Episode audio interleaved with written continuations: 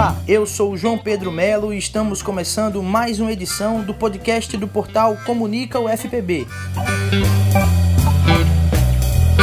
Neste programa vamos falar da relação entre o repórter esportivo e os clubes de futebol. Em especial, vamos tratar de casos que ocorreram aqui na Paraíba, ouvindo depoimentos de jornalistas que cobrem o cotidiano das equipes locais para saber suas opiniões sobre essa relação. Em 2019, alguns casos de restrição para o trabalho jornalístico surpreenderam profissionais e consumidores do jornalismo paraibano. Adriano Almeida, repórter do portal Voz da Torcida, conversou com a gente. Ele nos contou um pouco da relação entre imprensa e clubes na Paraíba, comentando a rotina e os desafios encontrados. A relação da imprensa com os clubes da Paraíba era bem diferenciada, né? Digamos assim.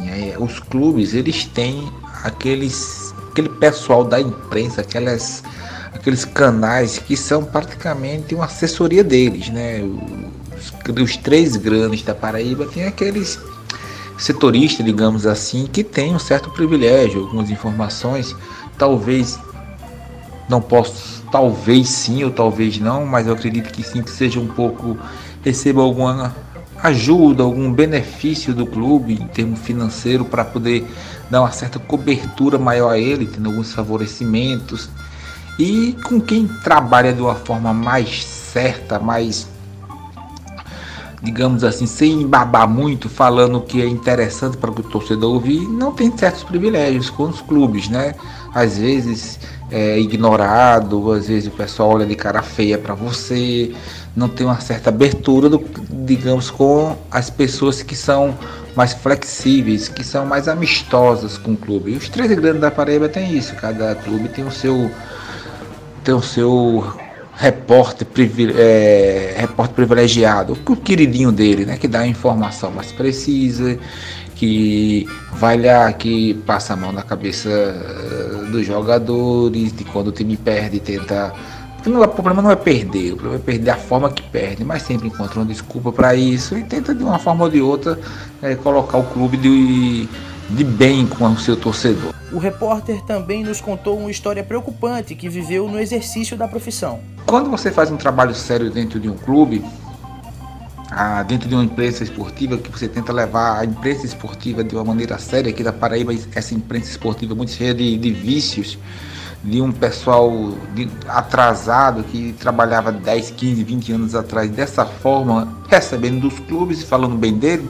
Então, quando você tenta quebrar esse paradigma de colocar um, um jeito novo de, de fazer imprensa, aí sim é uma certa, uma certa, digamos assim, uma certa modo diferente dos clubes de ver você, né? de ver o trabalho da, da imprensa. E já houve sim com o Botafogo, especialmente esse ano mesmo, o goleiro Saulo que alega que na sua apresentação é, eu fiz uma pergunta a ele completamente normal do, de, de âmbito profissional dele quando ele quando ele era um jovem goleiro da, do Santos, Futebol Clube Santos de São Paulo, ele perdeu para o Corinthians de 7 a 1. E eu perguntei o que é que esse 7 a 1 tinha fez na carreira dele, como ele conseguiu receber esse 7 a 1 e transformá-lo em algo positivo na carreira. Ele não gostou e esse ano quando o Botafogo começou aquela crise de derrotas, eu fui questionar o, o treinador Pisa sobre outro assunto, nem citei o nome dele, falando sobre um próximo jogo, trabalhando os erros do Botafogo no jogo anterior. E ele atrás de mim covardemente, sem nenhuma explicação, começou a me xingar, começou a, a de uma forma ou outra, né, me ferir minha honra, e, palavrões e tudo isso e mostra quando o jogador não é bem preparado psicologicamente. Eu gosto do jogador gosta de ser bem acariciado. Quando de uma forma ou de outra recebe críticas, críticas, críticas feitas de uma forma responsável, não gosta. Né? Isso daí faz com que haja uma certa. aí começa a, a, a lhe tratar mal, né? a não querer dar entrevista a você. Coisa que eu acho que isso não é de um âmbito profissional. Adriano ainda comentou que a relação difícil entre a imprensa e os clubes de futebol não acontece apenas na Paraíba. Os clubes gostam de ser paparicados, gostam de ter notícias boas. Quando a imprensa, às vezes de nível nacional, quando o jornalista, assim, digamos assim, de nível nacional tenta fazer uma crítica ver o que está acontecendo de errado, aí sim, né, os clubes não gostam, gostam da, os, os, clubes gostam daqueles que falam bem, daqueles que mostram é, brincadeiras, que mostram cavalinhos, que mostram tudo isso. Quando você faz um trabalho sério de responsabilidade, de levar para o torcedor o que realmente acontece no clube, das irresponsabilidades, dos gastos, quando o clube não tem responsabilidade com seu torcedor, gasta demais, a gente cobra de um clube que um clube seja mais transparente, a gente cobra, cobra que o torcedor saiba mais não está sendo gasto é, o seu dinheiro. E aqui na Paraíba, profissionalismo aqui passou longe. Estou falando dos três grandes, os, os menores, medianos para baixo nem se fala. São donos, são, tem donos dos clubes onde o pobre torcedor gosta e vai. Mas por isso que torcedores daqui às vezes preferem torcer por outros clubes, porque é difícil você ver. Os, os maiores são desorganizados, não tem, não tem sócios, as eleições são forjadas, assume quem tem mais Vai num esquemazinho, é difícil, é complicado fazer futebol aqui na Paraíba, né? Por fim, ele opinou sobre quem tem responsabilidade por essa relação conturbada. É, eu acho que o grande culpado é aceitar a verdade, né? Então, quem aceita a verdade? É, a imprensa tem um trabalho, quando, é, quando a imprensa é feita de uma forma séria, tem trabalho de informar os seus adeptos, o pessoal que curte suas páginas, que leia os seus comentários, que leia as suas matérias, a verdade. A gente não pode. Vai a quem doer, né? Se a federação for um péssimo trabalho, a gente tem que falar mal. Se a federação for um bom trabalho, a gente fala bem. Se o clube faz uma boa contratação, nós falamos. Se o clube contrata um técnico e, e tá bem, se o técnico erra, tem que falar. Não pode ficar, ele não pode passar a mão, a imprensa não pode passar a mão em nada. E aqui na Paraíba tem muita gente que passa a mão em cima disso. Abertamente, assim. Então esse maior conflito é, acredito que parta que vem da parte dos clubes que só querem que falem bem dele. E quando você não fala bem, é diretor que não fala com você, ele proíbe dar entrevista, passa por você e não cumprimenta, e, e situações. O repórter do portal GE Paraíba, Pedro Alves, também deu um depoimento para o nosso programa, analisando a relação entre repórteres e assessores de clubes, comentando o momento e relembrando alguns dos casos que viveu. Particularmente comigo, eu nunca tive muito essas experiências de censura ou intimidação, não. É, mas não é uma coisa tão incomum, não. A gente tá num momento muito inicial ainda é, de clubes com assessorias, né, com departamentos de comunicação, o que é um avanço muito grande aqui no futebol paraibano. Mas ainda há um pouco de confusão é, na cabeça dos dirigentes e isso vai é, sendo passado também, sendo colocado e vai influenciando os nossos colegas de imprensa que são da assessoria dos clubes, né? Então a gente algumas vezes tem um assessor que dificulta a informação, informação é, que seria simples para passar, mas que os assessores entendem que, que, não, que não, não deveria ser passado, porque pode de alguma maneira balizar uma crítica que pode servir para o clube. É, um pouco de intimidação eu passei uma vez que eu fiz uma matéria com a contratação de um jogador no Botafogo, no Botafogo da Paraíba.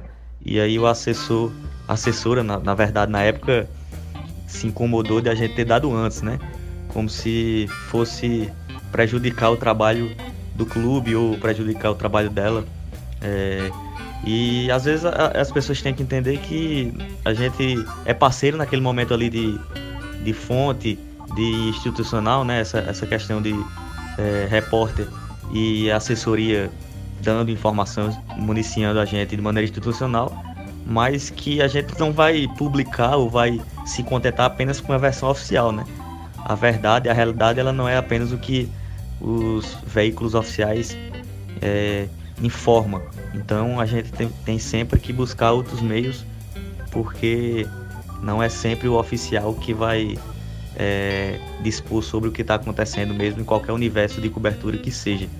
É, então é, aconteceu recentemente um, um, ato de censura, que na minha visão foi de censura com um colega meu, é, um colega repórter, em que a assessora do Botafogo, aí no caso outro já, é, chegou para ele para dizer para não ter uma pergunta sobre determinado tema, dizendo para não fazer gracinha.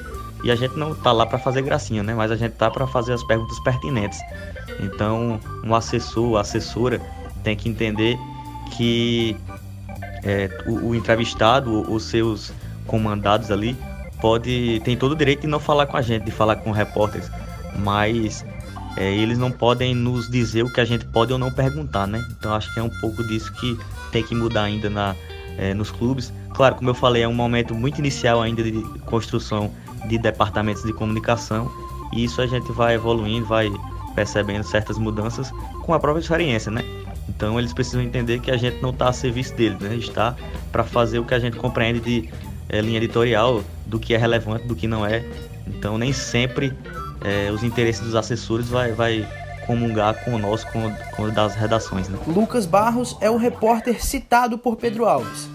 Jornalista esportivo da TV Cabo Branco, Lucas falou do caso, relembrando a surpresa causada na ocasião. É, o Botafogo vivia um momento muito complicado, né? De seis jogos sem vencer, três derrotas, três empates. Então vivia um, um momento muito ruim né, dentro do campo. E também apareceram algumas questões extra-campo também de alguns jogadores, né? Envolvidos com problema extra-campo, né? Em relação à bebedeira e tudo mais. Então a assessoria do, do clube né, informou que é, determinado tipo de pergunta né, não poderia ser feito. É, e aí causou extrema surpresa né, isso, porque partiu de, um, de uma jornalista formada, né, que é assessora do clube, mas ela apenas cumpriu uma ordem que foi determinada, né, exposta pela diretoria, né, de que tal pergunta não poderia ser feita, né, para o jogador que ia dar a coletiva. Então isso surpreendeu bastante, né, porque a gente está num tempo de que o jornalista não pode ter a liberdade de expressão, né, de perguntar o que quer. E a torcida cobra uma resposta, né? A torcida quer, quer ficar por dentro, né? Quer saber o que é está acontecendo. Então, mesmo o clube sendo uma instituição privada, ele tem uma satisfação a dar para a sociedade, porque o torcedor paga o ingresso, né? Para ir, ir ao estádio, ele quer saber como é que o time está. Eu não imaginava que isso poderia acontecer. É, fiquei totalmente surpreso, né? Com, essa atitude. E a sensação na hora que eu tive foi de espanto, né? De chegar ali e ser surpreendido, né? Dizendo que antes da coletiva, olha, é... pergunta polêmica não pode ser feita hoje. Acho que pode ser uma preocupação sim, né? Porque a partir do momento que um clube é, que é referência para muitos, né? Toma esse tipo de atitude pode servir de espelho para outros, né? Porque hoje o Botafogo é o principal clube né, da Paraíba, joga uma Série C já está indo para a sétima temporada, né, jogando uma Série C. Então isso pode servir de referência né, para outros clubes aqui no estado né, terem essa mesma atitude né, quando as coisas não estiverem indo bem. O repórter da afiliada da Rede Globo em João Pessoa ainda disse que, além desse caso, não passou por nenhuma situação em que suas perguntas fossem rejeitadas nas entrevistas. E também afirmou que não crê em punições sofridas pelos clubes que interfiram no trabalho dos jornalistas, mas os aconselha a trabalhar em uma boa relação com os profissionais da imprensa. Não existiu nenhuma situação em relação a isso que pudesse eu ter uma pergunta desaprovada, né? Até porque eu estou ali na minha, na minha posição de perguntar mesmo, o que eu achar que é necessário ser perguntado, né? Para poder informar o telespectador, ao leitor, ao ouvinte. Então, de certa forma, eu não tive nenhuma preocupação em eu ter alguma pergunta desaprovada ou não pela assessoria do clube. Acho que essa questão de punição é algo muito, muito severo, né? O clube está no papel dele de querer tentar é, amenizar a situação, né? Da má fase que o, que o clube vive. Acho que o clube tem que respeitar, sim, a liberdade de expressão né, do jornalista, de poder perguntar o que ele deseja e não ter uma atitude intimidatória como essa. Com produção, edição e reportagem de Gabriel Boto e Manuel Holanda e apresentação de João Pedro Melo, fica por aqui mais uma edição do podcast do portal Comunica UFPB.